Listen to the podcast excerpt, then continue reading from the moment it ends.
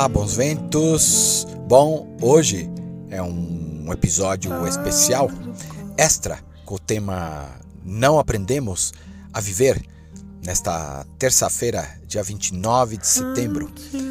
E nada como começar ao som de RIX com a música Only. Agora dou a continuação, a segunda parte do podcast Reset Humano com Pedro Lacasa Amaral, que foi ao ar no sábado passado, dia 26 de setembro.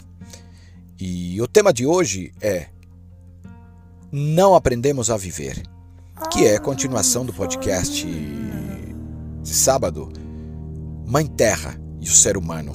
Só para lembrar, nosso entrevistado é Pedro Lacas Amaral, idealizador do projeto Gear Tips e gestor das marcas Deuter, Seattle Summit e Camelback no Brasil.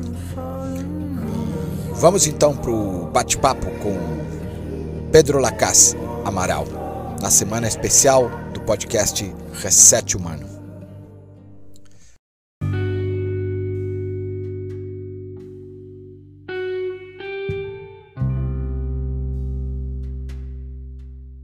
Não é segredo, Pedro, que nosso planeta enfrenta sérios problemas ambientais. Não é segredo para ninguém, além disso, também não é segredo que grande parte dos problemas ocorrem em decorrência da ação humana, da ação do homem, que desmata, polui e utiliza de maneira errada e exagerada todos os recursos que o planeta oferece. Apesar de parecer utópico, nós podemos diminuir os problemas ambientais e evitar que problemas mais graves ocorram. Ainda não aprendemos a viver em harmonia como ser humano sapiens em nosso planeta? Podemos resetar e recomeçar tudo de maneira adequada? Fred, é, de fato eu acho que ainda não aprendemos a viver em harmonia. Claro que uns já aprenderam mais do que outros, mas eu acho que no geral ainda falta muita coisa para a gente aprender. É, na prática, uh, o que acontece é que apenas uh, o fato de existirmos, nós seres humanos, a gente vai impactar, né? a gente vai trazer algum tipo de impacto maior ou menor, e naturalmente hoje em dia são impactos muito grandes, mas a gente vai trazer impacto para o planeta Terra, né? ou seja, para a natureza, enfim, para o planeta Terra de uma forma geral. E aí foi o que você falou, de repente são esses problemas ambientais, mas também são problemas sociais, enfim, a gente tem diversos problemas. É, é possível dar um jeito nisso?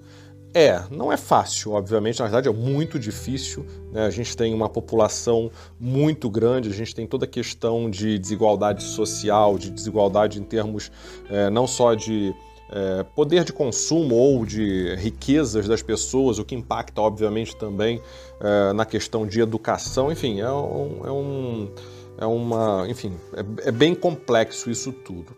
Mas eu acho sim que existe salvação. O negócio é se dá tempo ou quanto tempo a gente tem para realmente colocar as coisas nos trilhos. É, me vem sempre o exemplo é, aqui no Rio de Janeiro da Floresta da Tijuca, quando a gente fala aí na parte de é, se é possível realmente recomeçar ou se, como você perguntou, se é possível resetar. É, o recomeçar talvez seja difícil, porque a gente não consegue voltar para o início, né? Então, esse recomeço, na realidade, é a partir de um determinado momento. E não diria que é um recomeço, é uma retomada ou uma mudança de direção, enfim. É... não é resetar também, porque né, resetar você subentende vai voltar para o início. Então, como eu falei, o que a gente vai é, poder e o que a gente pode fazer realmente é consertar a rota. Então imagina na própria montanha, quando a gente está, enfim, saindo do ponto A indo para o ponto B, eventualmente a gente vai se perder E a gente não tem necessidade de voltar para o início da trilha, a gente precisa apenas é, achar de novo a nossa rota, voltar para a rota, né, ou achar o norte, enfim, e seguir em direção a ele, se for para o norte que a gente está caminhando ou quer chegar. Né? Então eu acho que é muito mais uma adequação de rota. E é claro que o que passou, não, não tem como, a gente já passou por aquilo tudo é, ou já deixou todo esse estrago que, como eu falei, a gente vai apenas é, consertar e, e, fazer com que as coisas lá para frente sejam melhores. E aí o que eu estava falando sobre a floresta da Tijuca. Eu sempre penso nesse exemplo. É, não sei se você lembra, se a gente já conversou sobre isso, mas eu, o Kiko e eu, a gente começou a nossa, nossa carreira de empreendedor juntos. É, com a gente criou uma escola de escalada chamada Parede Esportes de Montanha, isso lá para 1998 ou um pouquinho antes disso talvez. E na realidade era uma escola de escalada em rocha, mas que a gente começou a também guiar, levava o pessoal para fazer rafting, etc. E o que eu mais gostava era de levar os grupos para a Floresta da Tijuca porque, enfim, é um lugar que eu me sinto muito bem, gosto muito de lá, e por toda a história da floresta, que é meio que isso que você está falando do recomeçar, de certa forma. Então vou falar rapidamente para você o que eu contava para o pessoal que ia com a gente, né, que a gente guiava. É, um pouquinho até de história do Brasil. A gente teve aí, obviamente, a chegada dos portugueses no Brasil e etc uh, Rio de Janeiro, enfim, começando a crescer, mas muito pequenininho, e a cidade ela passa a ter um boom realmente em termos de população, principalmente, em 1808, quando a família real portuguesa vem para o Brasil. Eles vêm fugidos de Napoleão, Napoleão estava obviamente dominando a Europa, e Dom João vem com a família real e a família real é na realidade a corte toda para o Brasil. Então, é, entre aspas, da noite para o dia, a população do Rio cresce assustadoramente. Né? Um número muito grande de pessoas chega, desembarca aqui no Rio de Janeiro para, enfim, tomar conta de fato do Brasil. É, naquele momento já existia uma, uma, um desmatamento acontecendo na região da da, da, Serra da Tijuca, né, ou, seja, naquela região que é a Floresta da Tijuca atualmente, é, para lenha, para carvão, já o início de plantação de cana-de-açúcar e etc. Algumas culturas por ali sendo desenvolvidas, mas não era algo tão impactante ainda. O que, que acontece? Quando a família real vem para o Brasil, é, Portugal abre os, os portos às nações, às, às nações amigas, ou seja, é, nações amigas ou pessoas né, de nações amigas de Portugal podem vir e se estabelecer no Brasil. Então, nesse momento, é, vários nobres e, enfim, pessoas com posses vêm para o Brasil em busca de, enfim, um novo horizonte, por assim dizer. Então aí a gente começa a ter um segundo impacto que são empreendimentos agrícolas é, começando a expandir. E aí vem um francês para cá chamado Conde Gestas e esse cara ele resolve começar a plantar café compra lá um, enfim, um terreno, uma fazenda, uma chácara e começa a plantar café nessa região do Alto da Boa Vista, que hoje, na verdade era a fazenda da Boa Vista, né, que hoje é a região do Alto da Boa Vista, ali da Floresta da Tijuca. E é, a, a, começa a cortar, enfim, é, as árvores todas para plantar café. E o café é um sucesso, tanto é que ele começa, outros, é, outros é, nobres começam a vir para o Brasil para plantar café também. Café e outras coisas, mas café teve o boom ali nessa época. E isso foi então em 1810 começou isso daí. Em 1817 eles já estavam com um problema sério de abastecimento de água aqui no Rio de Janeiro. Por quê? Porque os rios que nasciam ali por cima, o Rio Carioca, o Rio Paineiras, eles começaram a perder água, né? obviamente em função de desmatamento. E aí, é... Dom João VI, já na época, já começa a querer proteger aquilo tudo ali e mesmo assim não surte tanto efeito. E só em 1861, ou seja, já vários anos depois, já com uma crise hídrica grande na cidade do Rio de Janeiro, né? porque aí você imagina é, desmatamento para todo lado, então começou a afetar realmente os mananciais de água, e por outro lado, aquele aumento assustador da população do Rio de Janeiro. Então tudo isso junto fez com que a crise hídrica se instaurasse, e, e aí o que acontece? É, aí já é Dom Pedro II, ele em, do, em 1861 ele desapropria várias áreas ali na região e começa um projeto de reflorestamento. E aí esse, e esse aí foi até que foi rápido, ou seja, em 1862, ou seja, só um ano depois do, da desapropriação, ele chama um major, Major é, Archer, Manuel Gomes Archer, o nome dele, para é, liderar esse reflorestamento. Esse major, uh, com alguns escravos e um número de assalariados também, de trabalhadores assalariados, começa a reflorestar, a plantar as árvores na floresta da Tijuca, né? ou seja, para recuperar a cobertura vegetal. E ele, sabiamente, ele utiliza espécies endêmicas, não introduz espécies exóticas, então ele vai pegar em outras regiões ali próximo para poder refazer toda a, a, a, floresta. E é um trabalho que ele desenvolve por 12 anos. Uh, depois disso ele sai, enfim, ele planta muitas árvores, ele planta cerca de 80 mil árvores, se não me engano, mudas de árvores. É, tinha os números que na época eu me lembrava, muito fácil agora realmente eu não me lembro, mas é cerca de 45 mil árvores vingam dessas 80 mil que ele planta ou algo assim, e aí ele dá o trabalho meio que por encerrado. E para continuar entra um major chamado, é, desculpa, um barão chamado Barão é, Descragnoli, que aí ele entra em 1875 e fica até 1888. E aí ele continua esse trabalho de reflorestamento. E, e, aí ele já começa a introduzir espécies, espécies exóticas, tipo os eucaliptos, não são dali, algumas outras árvores, e transforma toda a floresta da Tijuca em algo um pouco mais é, us, usável, por assim dizer, né, pelo frequentável pelos moradores, que ele começa a transformar ali é, algo parecido com o que acontecia na França, lá em Paris, no Bois de Boulogne, Bois de Vincennes, Vincennes, por aí. Ele traz um paisagista francês, o Auguste Glaziou, para ajudar nesse processo todo. Mas por que, que eu dei essa volta toda? Para contar um pouquinho de história para vocês que estão escutando, obviamente. É, claro que eu resumi bastante, mas para falar que, ou para mostrar que quando existe vontade política, né, é, as coisas funcionam. Então você vê lá pelos idos de 1860 e pouco, o pessoal viu que o bicho estava pegando realmente, precisava dar um jeito e deram um jeito. Então iniciou-se todo esse trabalho de reflorestamento que hoje é a Floresta da Tijuca, que a gente vê, se não é a maior, é uma das maiores florestas urbanas do mundo.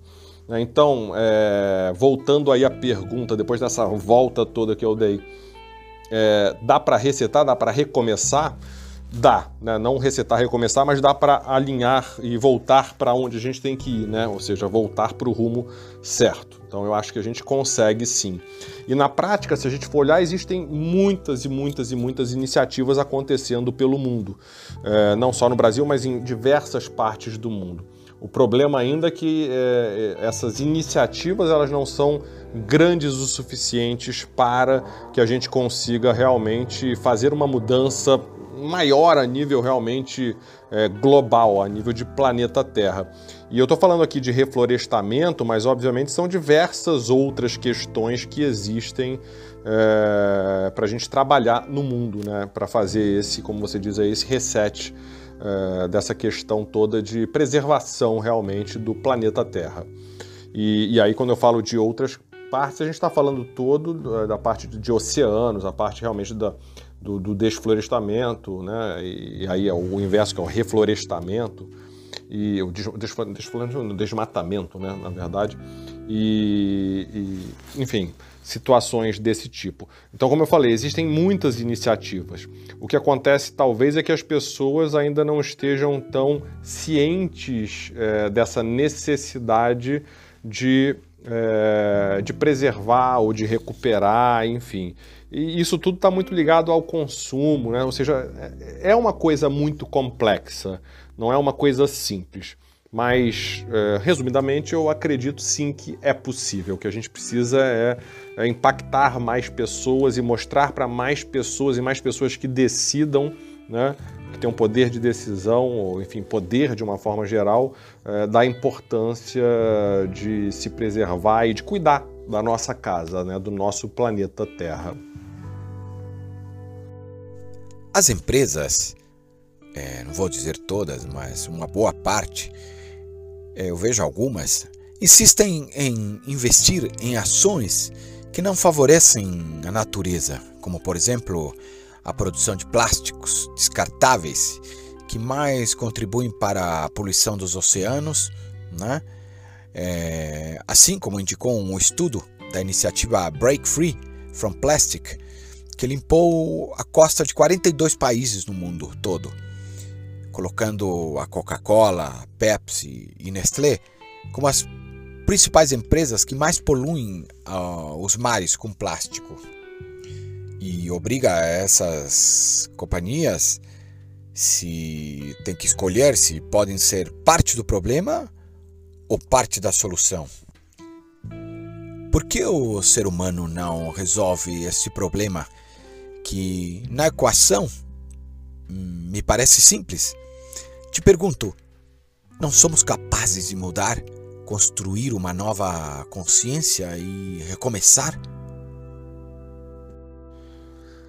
O Fred, isso daí é um ponto. É bom, tem de certa forma a ver com o que a gente acabou de falar, de consumo consciente, etc. Mas é, eu, eu acho que aí a gente tem que entrar nas, na parte um pouco mais conceitual das coisas. É, eu acho que venderam a ideia pra gente de que se é um material reciclável, está ok a gente consumir se é um, um, um produto, se é um, alguma coisa que é biodegradável, por assim dizer, é, é, ok a gente consumir e descartar. Porque é biodegradável, então não, não tem problema nenhum. Né? Só que, então, aí de novo, eu acho que conceitualmente isso está equivocado. E eu acho que é o que a gente tem que corrigir. E o problema é que pessoas esclarecidas ou entidades esclarecidas pensam assim, de forma, no meu ponto de vista, de forma errada.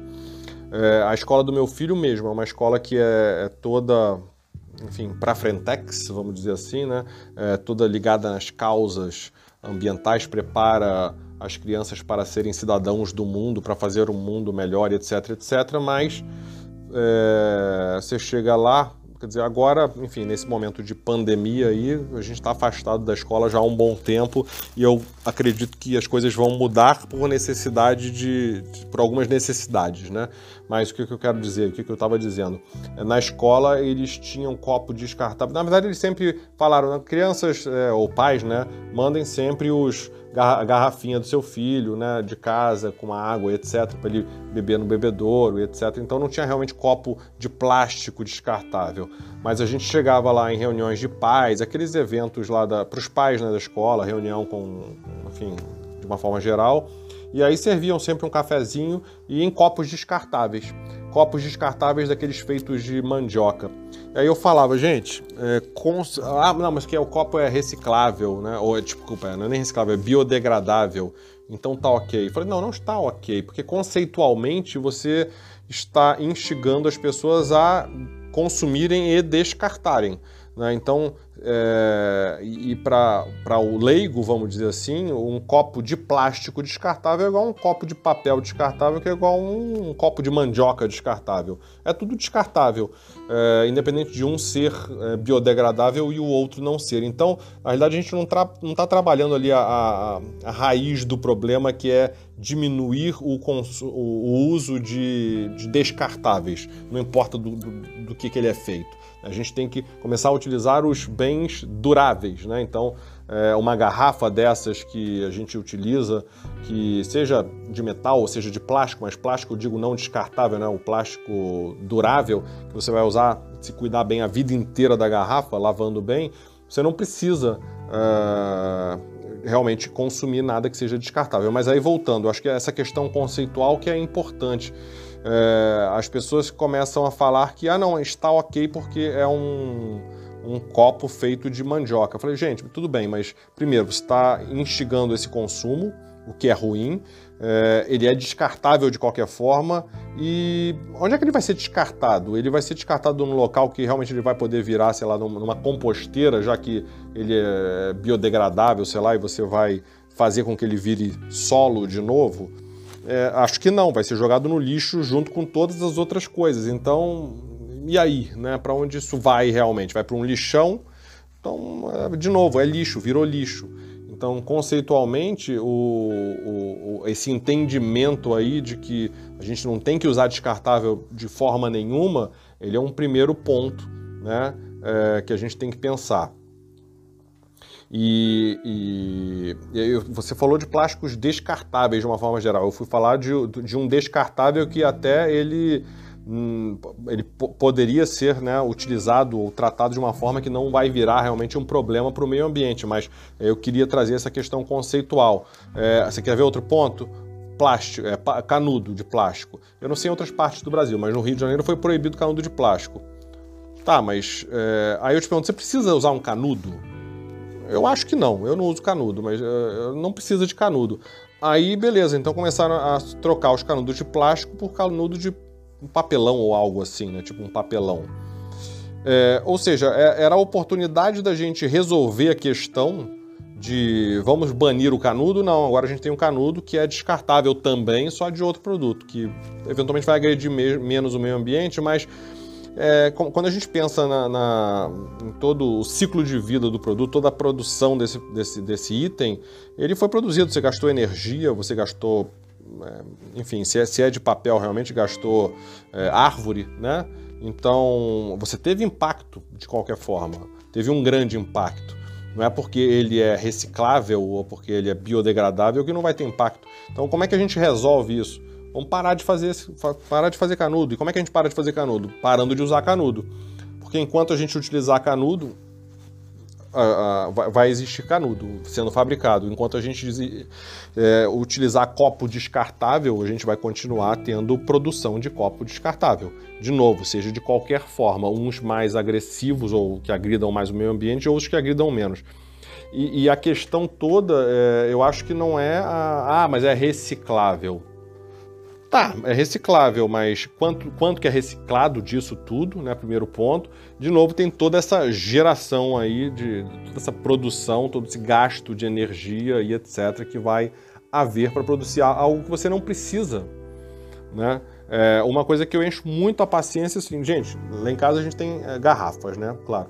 Também trabalho com a Camelback, que tem garrafas, então é, é obviamente, para mim, o acesso a essas garrafas são mais fáceis, mas então a gente tem garrafa lá em casa, cada um tem, a Laura tem uma, o Matheus tem uma, eu tenho a, a minha garrafa, e, e, é o que eu falo, a gente vai ao cinema, faz tempo que a gente não vai, né, por causa da pandemia, mas a gente vai ao cinema. É, eu preciso comprar água na porta do cinema? Não, não preciso. Eu sei que eu estou gerando ali menos receita, né? Mas é, eu preciso comprar água numa garrafa descartável e uma água cara que em casa seria muito mais barata? Não, não preciso. Eu tenho a garrafa, então por que eu não levo a garrafa? Então eu vou com uma mochilinha com garrafa é, cheias de água, com gelo, etc, para ficar bem geladinho. Ah, mas eu queria tomar um mate. Bom, então a gente faz um mate em casa porque primeiro que vai ser muito é, mais saudável também do que o mate que a gente vai comprar e é, não vou gerar aquele lixo.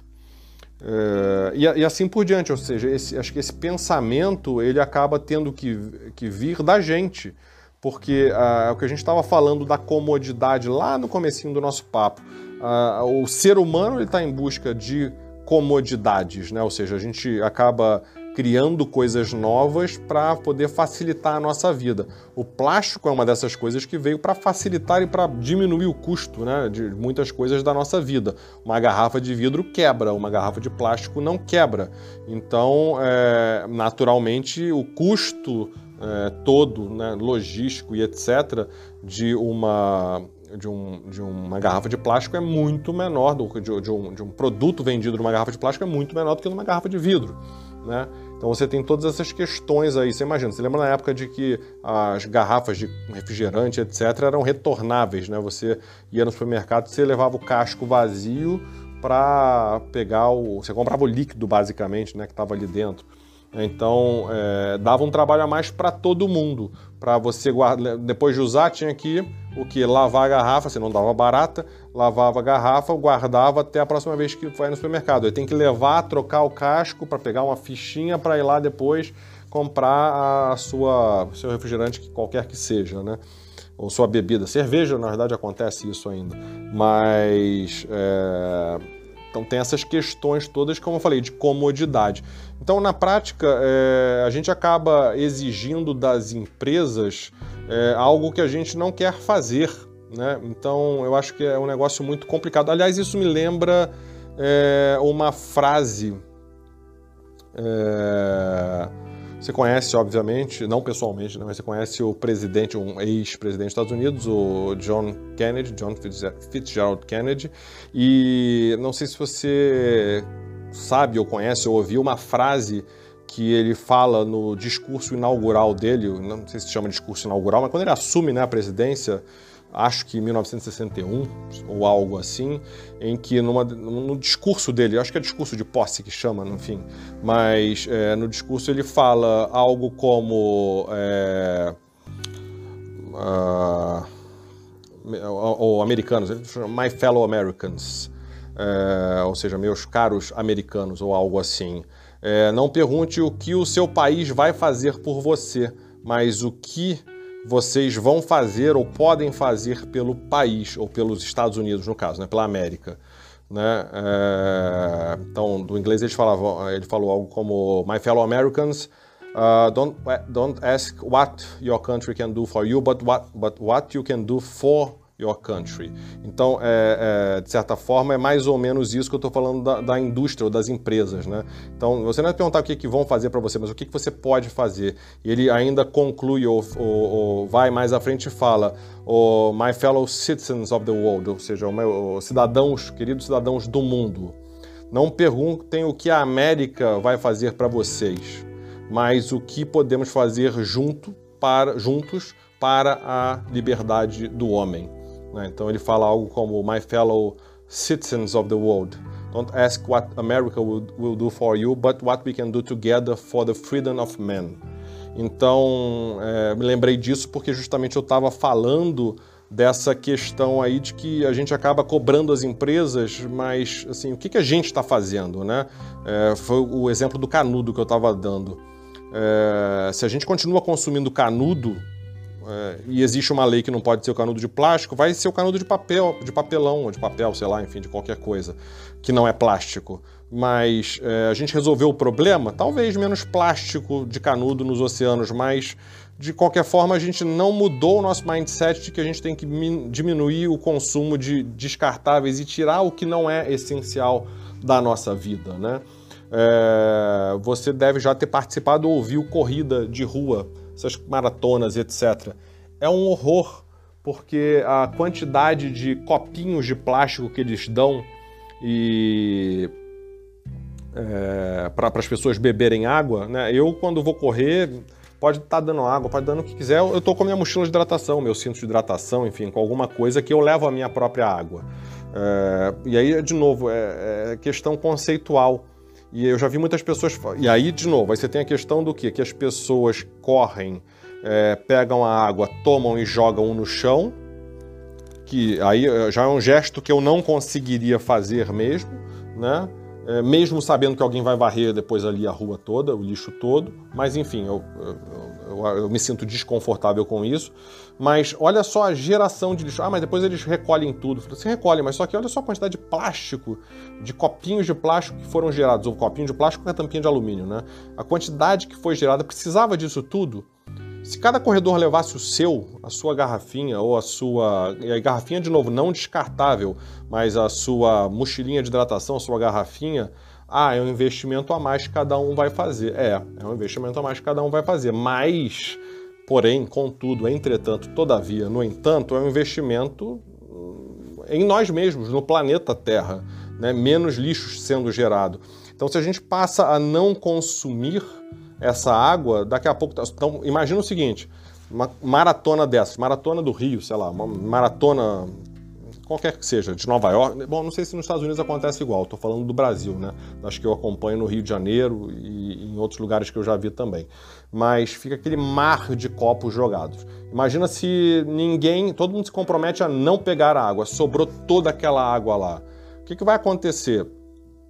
Imagino, eu espero que na próxima a organização fale, não, melhor não botar água, vamos organizar de uma forma diferente para não ter água dessa forma. Sei lá, é a gente procurar fazer a nossa parte.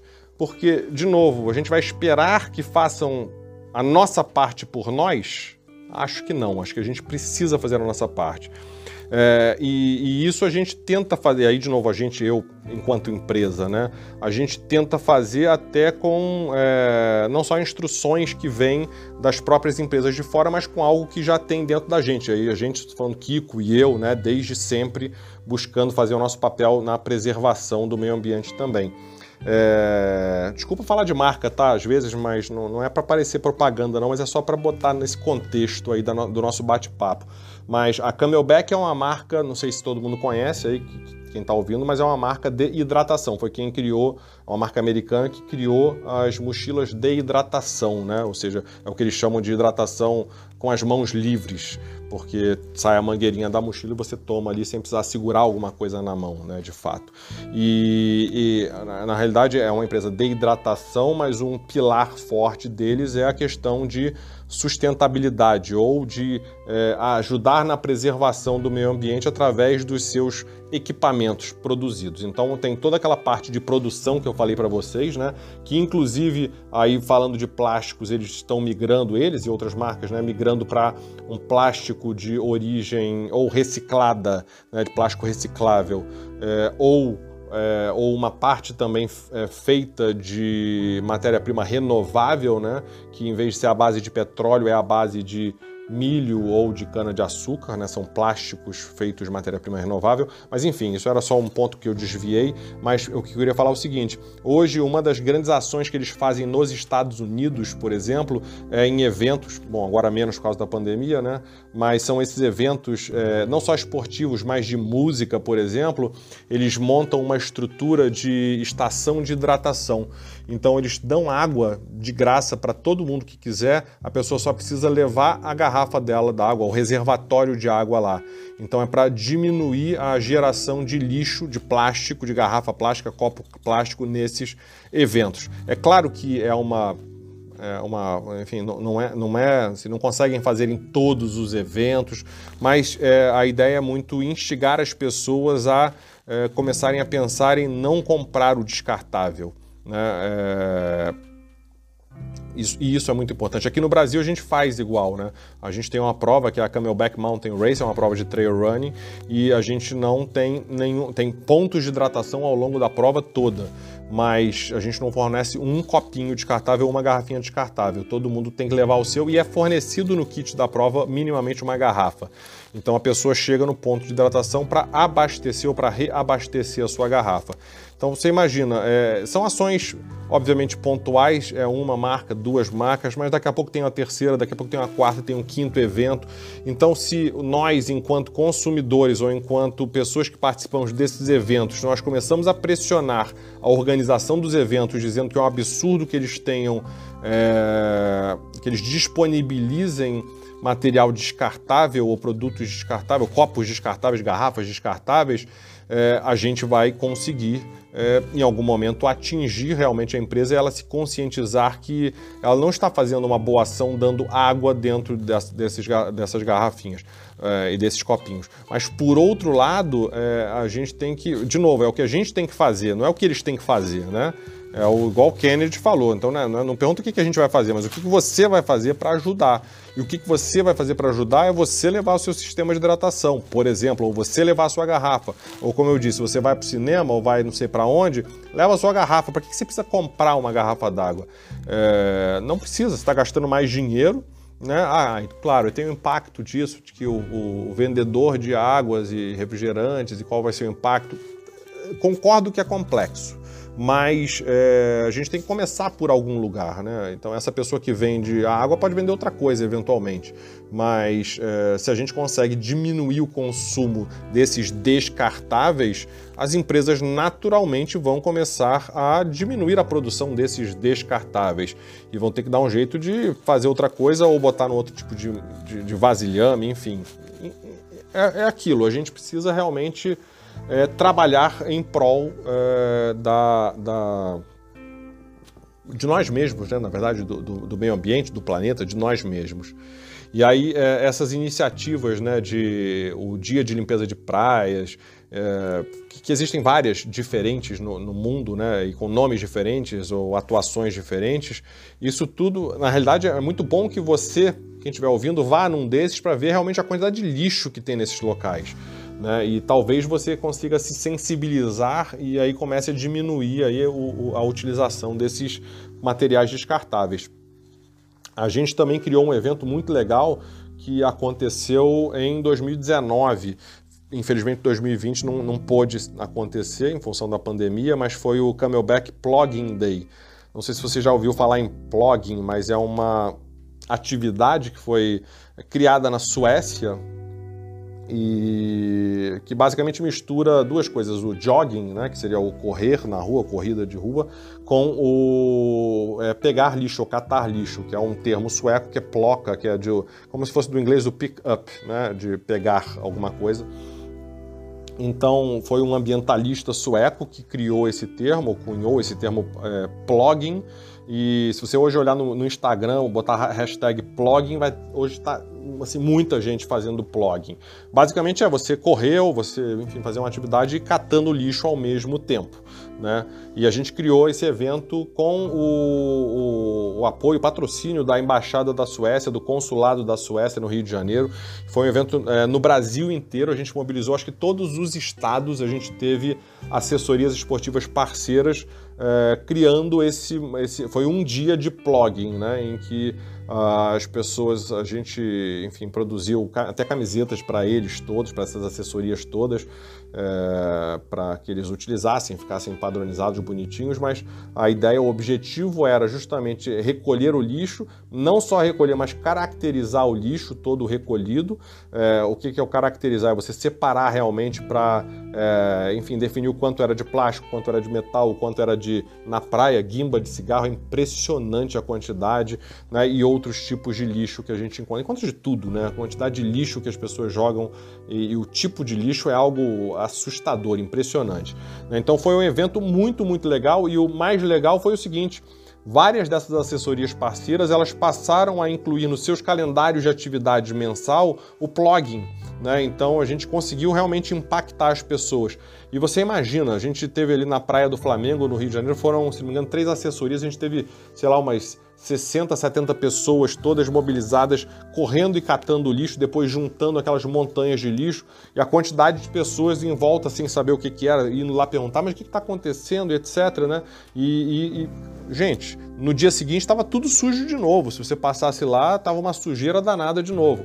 Então é um trabalho de formiguinha, mas se a gente consegue aos poucos impactando e de novo, não é perguntar para os outros o que, que os outros estão fazendo, mas o que, que a gente está fazendo, eu acho que a gente consegue realmente aos pouquinhos, mudar o mundo, né?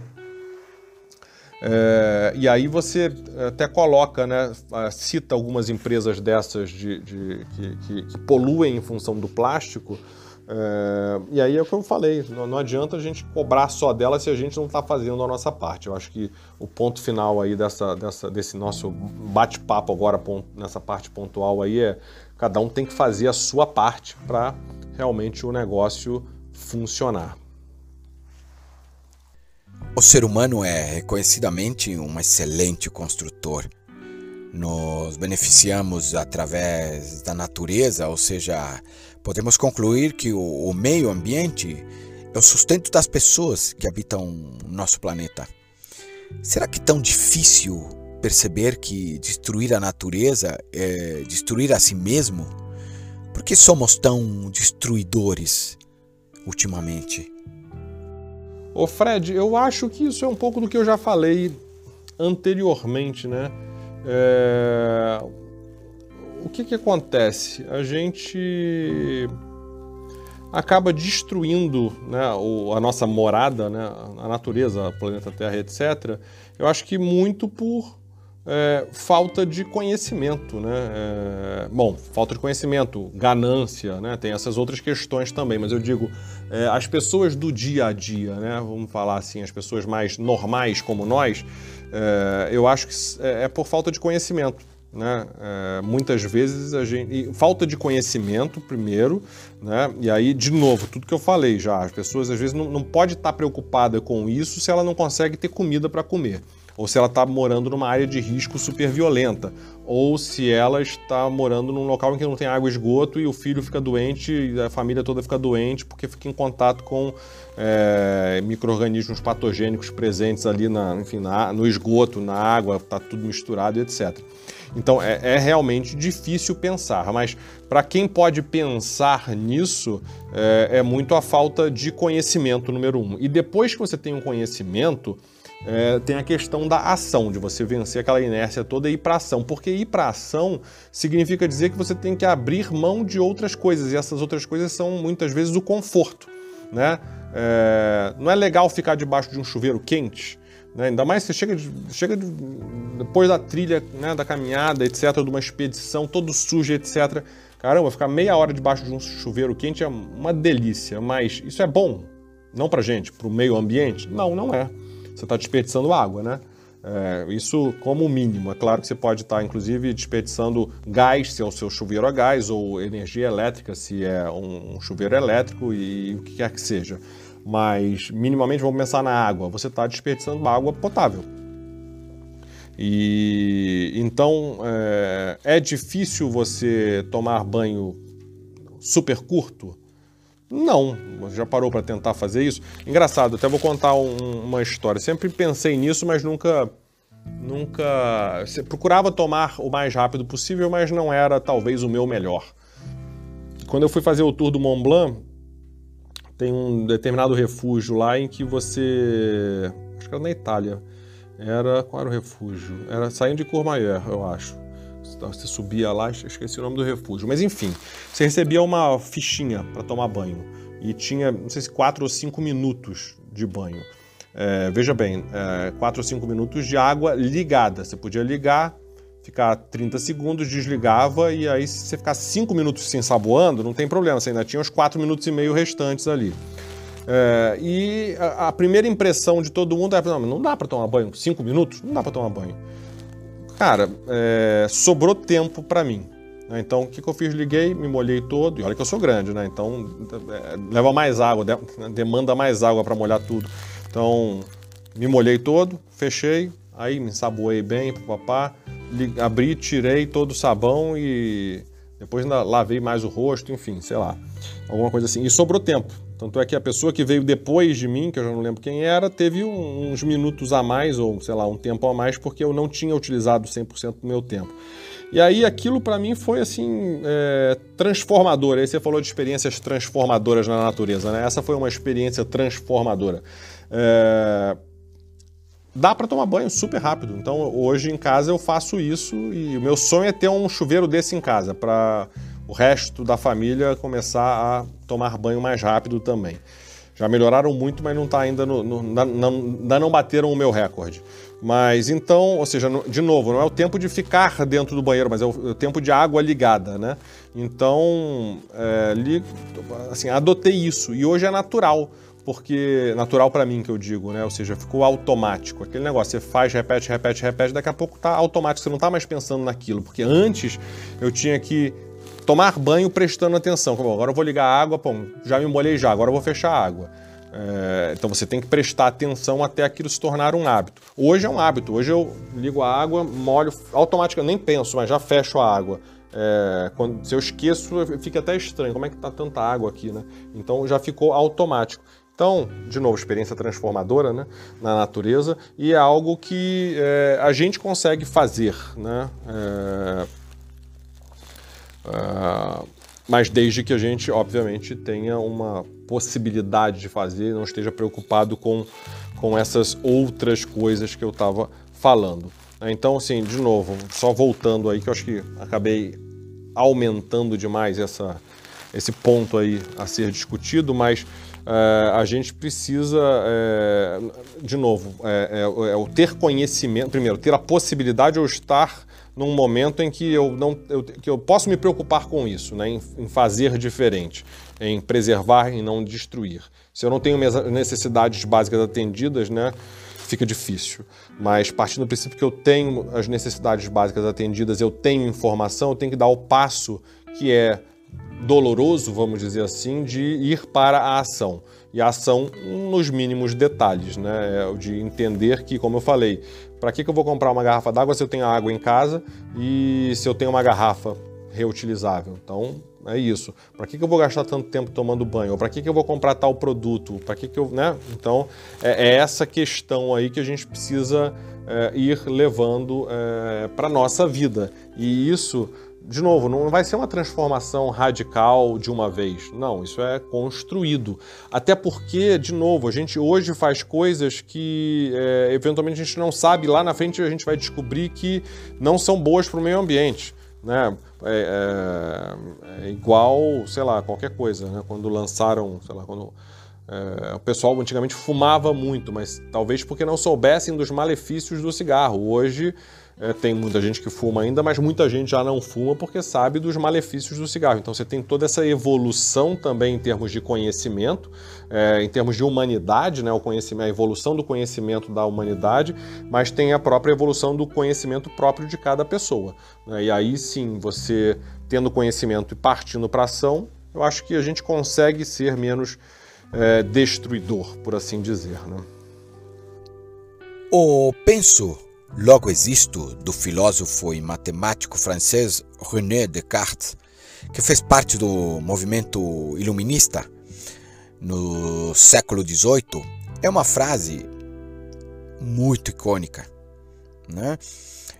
E que marcou a visão do movimento iluminista, colocando a razão humana como única forma de existência. Descartes entendeu que, ao duvidar estava pensando e por este pensamento ele existia. Te pergunto, Pedro, necessariamente é verdade esta afirmação? Nossa, Fred, essa você foi longe, hein? Bom, é, vamos lá. Je pense, donc je suis.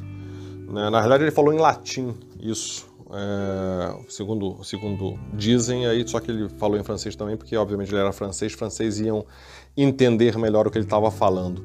Mas é, acho que era cogito ergo sum do latim. Então, je pense donc je suis. Então, na verdade, é eu penso, logo eu sou, não é eu existo, seria de repente a tradução mais exata, mais precisa, mas é, de certa forma, é, na realidade, o que ele estava é, questionando ou levantando era que ele, se, se, ele pensa ou se, ele, se existe um pensamento, é, é porque existe é, um pensador. E se existe o pensador, logo existe uma pessoa, então, consequentemente, ela existe, né? ou ele é o pensador mas é, se isso é necessariamente verdade, ou seja, se é, a partir do momento que você pensa você existe, é, sim. Na realidade, isso causa até algumas é, confusões também filosóficas, né? Porque é, se eu penso eu existo, será que um ser inanimado ou um ser que não pensa não existe? Existe também. Né? Então, uma mesa existe, ela não pensa. Então, a grande questão aí é esse entendimento de que é uma pergunta isolada, né? É, é, é o mesmo que você falar que essa casa é branca. Então, significa dizer que as outras casas também são brancas, né? Então, não, não é, não é bem isso. A gente está falando de uma pergunta bem isolada. E, e aí, enfim, voltando, né? Saindo dessa divagação toda aí. É... Se eu penso logo existo, é verdadeiro? Talvez, mas hoje eu acho que a gente está no movimento de não pensar, né? e aí fazendo até uma provocação, é, não sei se você conhece ou se você já leu, mas existem na verdade, são dois livros é, até mais ou menos parecidos em termos de, de, de ideia, né? Que um chama O Mundo que Não Pensa, que enfim, o mundo que não pensa, é a humanidade diante do perigo real da extinção do Homo sapiens, ou seja, é algo bem é, também filosófico, né? É, mas é, é, muito interessante. Na realidade, vale a leitura é, do Franklin Fowler e ele coloca todas essas questões relacionadas a, ao mundo moderno. E tem um outro que chama Não Me Faça Pensar, do Steve Krug, que também é mais ou menos a mesma linha. E o que eles falam hoje de formas mais ou menos diferentes é, é em relação a a toda essa tecnologia que não nos, nos permite pensar, mesmo a gente acha, achando que está pensando. Né? Então, é, quando você hoje faz uma busca no Google, ou enfim, vou falar de Google né, principalmente, hoje o resultado que eventualmente, para mesmo, o mesmo termo de busca que vai sair para mim, pode ser, ou até será diferente do seu, diferente do Kiko, diferente do fulano, do Beltrano. Por quê? Porque todo esse algoritmo é criado para é, fazer com que é, você receba uma, um resultado de busca é, que mais vai te agradar porque basicamente ele vai. É, qual é o objetivo? Fazer com que você fique mais tempo ali dentro. Se aquilo não te agrada, você sai. Então, assim, é claro, de forma simplificada, né? Óbvio, é muito mais profundo do que isso, mas é o que, o que vai te agradar, é um resultado que é, entre aspas, preparado para você com base no que o algoritmo lá do Google, dos robôs do Google, por assim dizer, acham que é o que você quer. Então, olha, olha só, a gente já está, é, ou seja, essa tomada de decisão já passa a ser, de certa forma, ilusória, porque a gente já não está pensando como antes, uma vez que a gente tem é, robôs, por assim dizer, pensando para a gente, ou seja, ajudando nessa nossa decisão. Claro que eu simplifiquei bastante o tema aí do, desses dois livros, né, o assunto desses dois livros, mas é algo que realmente faz a gente parar para pensar, né? É, nesse sentido aí de que a gente é, precisa realmente estar mais, é, ou precisa buscar mais profundidade. E isso remete um pouco a. Até eu fiz um vídeo é, esses dias no Gear Tip sobre isso, que ainda não foi nem publicado. É, ainda vai ser postado em breve, mas é, fazendo aí uma analogia com equipamentos. As pessoas querem simplificar demais as coisas, elas não querem ter trabalho de pensar. Uh, e é algo que a gente procura instigar dentro desse nosso projeto em, do, do Gear Tips, de dar realmente é, elementos, dar conhecimento para que a pessoa possa pensar e comece, comece realmente a questionar as coisas antes de realmente comprar um equipamento qualquer que seja. Então, o que eu estava falando nesse vídeo é sobre. É um termo, na realidade, que vem aí da, da, da estatística e também, obviamente, utilizado no marketing, que é a cauda longa. E vou, vou simplificar aqui em linhas gerais, mas hoje a gente recebe muita pergunta simples é, do tipo qual é a melhor mochila? Qual é o melhor saco de dormir? Né? Ou, isso, ou qual é o melhor, enfim, calçado, né? com a melhor bota de caminhada? E, e, e, aí vem a questão, quer dizer, as pessoas estão querendo simplificar demais e, e não pensar realmente, ou a, às vezes até rejeitam uma resposta mais aprofundada, ou até rejeitam alguém que quer falar, não, vem cá que eu vou te explicar como é que a gente vai descobrir qual é a melhor mochila para você porque é, apesar de penso logo existo, as pessoas é, acabam não querendo pensar tanto, né? Então é penso logo existo, mas é, eu não estou querendo pensar, então será que eu vou deixar de existir, né? Mas voltando aí à cauda longa, é o que eu estava explicando nesse vídeo. É, a pergunta não pode ser qual é a melhor mochila, porque eu não sei para onde você vai, quem você é, é, o que, que você vai levar de equipamento, quantos dias você vai ter de duração. Então, quando a gente fala da cauda longa, é a gente começar a colocar mais é, dados dentro dessa pergunta, né, ou falando de Google, dentro desse termo de busca, para você ir para resultados mais específicos, que seria basicamente um nicho né, ali dentro, mas que é, vão te trazer mais é, mas enfim, vai ser um resultado mais preciso, né, por assim dizer. Então, pegando esse exemplo, né, no vídeo que eu gravei, então eu falo da qual é a melhor mochila. Tem que, tem que botar mais elementos aí. Então, qual é a melhor mochila de trekking? Ainda tá vago. Qual é a melhor mochila de trekking é, feminina, porque eu sou mulher? Tá, então já começou a melhorar. Agora, qual é a melhor? Tudo bem, mas você vai para onde? Né, em que situação? Então, qual é a melhor mochila de trekking feminina para fazer a travessia Petrópolis-Teresópolis?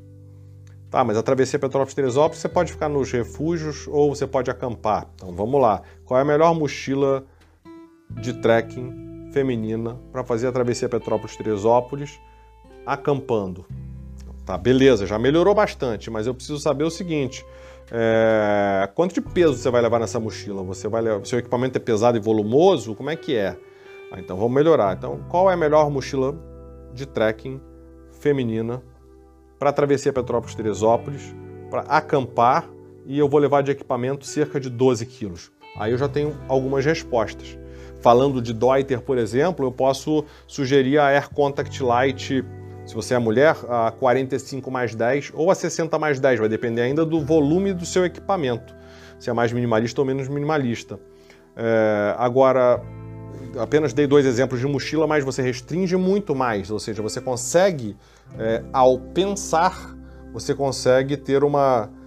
Você consegue ter a existência de uma resposta melhor, né? Vou pegar aí os termos que você utilizou aí na, na pergunta. É, e agora vamos mudar só um pouquinho, só pessoal ter noção aí. É, se eu construir a mesma cauda longa e mudar o finalzinho, olha, olha que resultado diferente. É, então vamos lá. Qual é a melhor mochila para trekking feminina para fazer a travessia Petrópolis-Teresópolis acampando, só que levando 25 quilos de carga, porque eu vou levar muita comida meu equipamento é super pesado. Já não são aquelas mochilas que eu falei. Agora vai ser, por exemplo, falando de Deuter, a Air Contact Pro 55 mais 15 ou a 65 mais 15. Ou seja, já mudou a resposta e só que para isso eu precisei pensar nisso tudo. Né? Então, talvez eu tenha fugido do tema da pergunta, né? mas divagando um pouco. Mas eu acho que é, basicamente o que eu queria colocar é que sim, talvez é, ao pensarmos nós existimos, mas nós estamos desaparecendo. Né? O ser humano está deixando de pensar. E se isso é verdade, será que a gente vai deixar de existir? Né? Então aí fica uma pergunta de volta, né? não para você, mas para, para, para todos aí que estão ouvindo. Né? E a gente está simplificando muito a vida. É claro que a gente sobrecarregou muito a nossa vida com muita coisa hoje em dia, muito mais do que antigamente, né? A tecnologia acabou nos sobrecarregando também, mas eu acho que a gente precisa, é, de fato, começar a pensar mais para existir mais ou existir melhor, né? Eu acho que é por aí.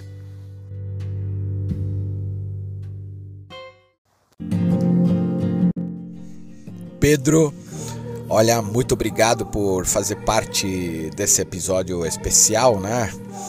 É, que é a parte 2 né? do episódio de sábado. E bom, só te agradecer novamente pelas reflexões que compartilhou aqui conosco e com os ouvintes do Reset Humano. E você que está nos ouvindo, muito obrigado por ouvir novamente este episódio extra. E só lembrando que quinta-feira tem a terceira e última parte né, deste episódio com o tema Tratamos mal a Mãe Terra. Quinta-feira, dia 1 de outubro. Espero você. Muito obrigado.